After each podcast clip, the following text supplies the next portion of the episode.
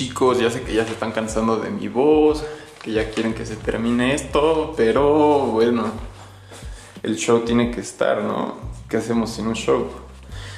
¿Qué pensamos acerca de la cerveza aquí en México? Pues la asociamos igual con cierta irresponsabilidad de los bebedores. Tenemos una prohibición estricta de beber en la calle y normalmente es más asociada con un sentido festivo, eh, dionisiaco, excesivo. Pero puede ser una bebida pues diaria, o sea, como un té, como un café. No necesitamos llevarla al exceso y la verdad es que tiene muy buenas ventajas va a prevenir el colesterol, términos cardiovasculares, ayuda mucho al corazón eh, e incluso a la salud cerebral, a las funciones cognitivas. Tomarlo a veces la sensación, una buena cerveza da una sensación parecida al vigor de un café, eh, ayuda a los huesos, previene la osteoporosis, desaparece ciertos agentes cancerígenos, previene estreñimiento.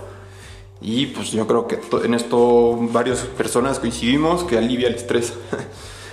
no es tan difícil hacerlo, esto es mucho más complicado que lo que les he comentado anteriormente, necesita cierta inversión, necesita muchos cuidados, pero no es tan difícil, necesitan hacer muchos estudios, o sea, necesitan leer bien antes de hacerlo conseguirse una receta adecuada, conseguir los insumos. Hay ya páginas muy bien consolidadas aquí en México. La verdad no le quiero hacer publicidad a ninguna.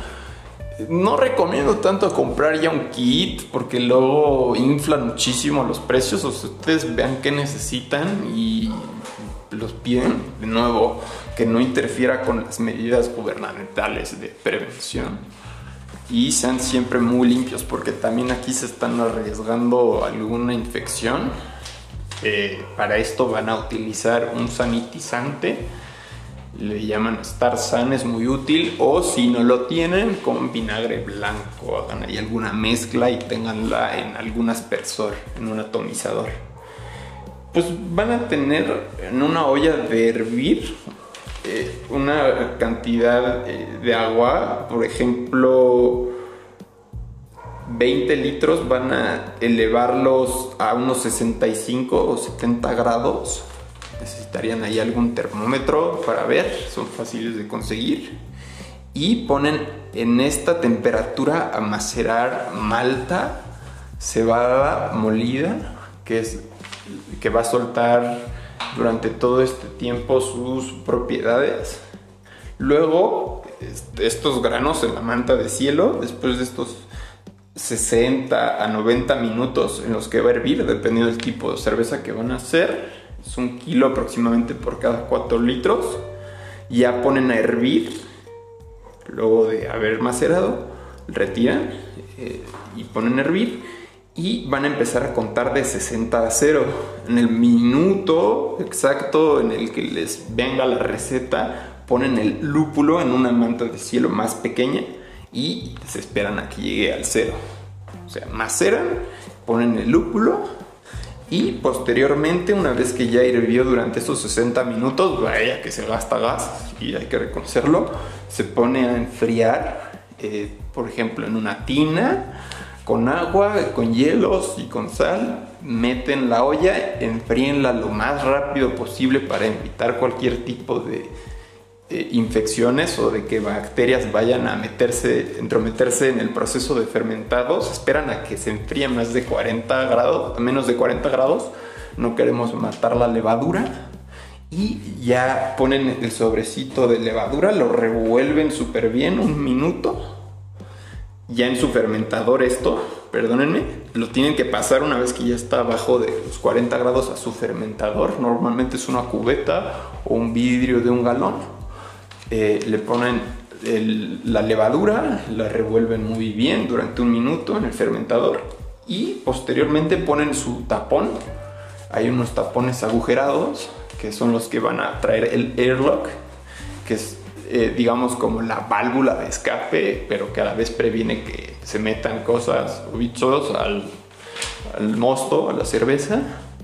Y para la primera fermentación, que es súper agresiva, es muy vigorosa, yo de hecho ahorita este, hice un nuevo batch, eh, le ponen una manguera eh, Ya, ya ustedes se informarán, ¿no? Es como que parte del kit y esta manguera después la van a utilizar para el embotellado. Y esta manguera tiene que ir conectada con un vasito de agua.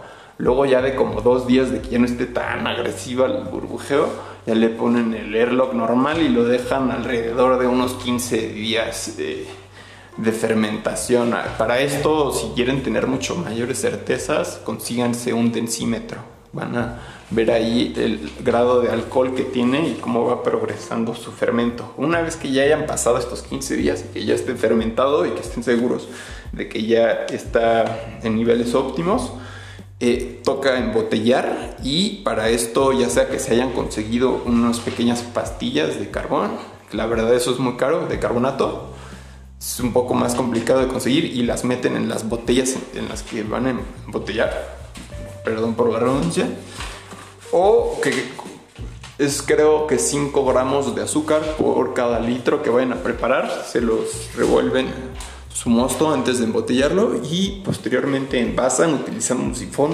Nunca se debe hacer directo. A todo esto siempre va a haber que esterilizar con el Starzan o con cualquier sanitizante o no sé si sea también tan adecuado. No, o sea, no vayan a hacer algo peligroso, siempre con prudencia y mucha higiene, mucha asepsia. Con vinagre, no, no sé qué tan adecuado sea. Y bueno, ya eh, transfieren a sus botellas. Lo más fácil es botellas con tapón mecánico, que también podrían utilizarlos para la kombucha o para las otras bebidas. O consíganse botellas eh, normales y corcholatas y un ponedor de corcholatas. Siempre súper limpias. Podrían reciclar incluso sus botellas de viejas caguamas, pero quítenle bien la etiqueta, etcétera. Hagan sus investigaciones adecuadas haciendo esto tienen una cerveza de una calidad muy, muy superior a la comercial. Y bueno, la inversión, sinceramente, sí, sí es alta. Sí hay que invertirle, pero pues es muy gratificante la experiencia de ser un home brewer. Bueno, no me hagan caso.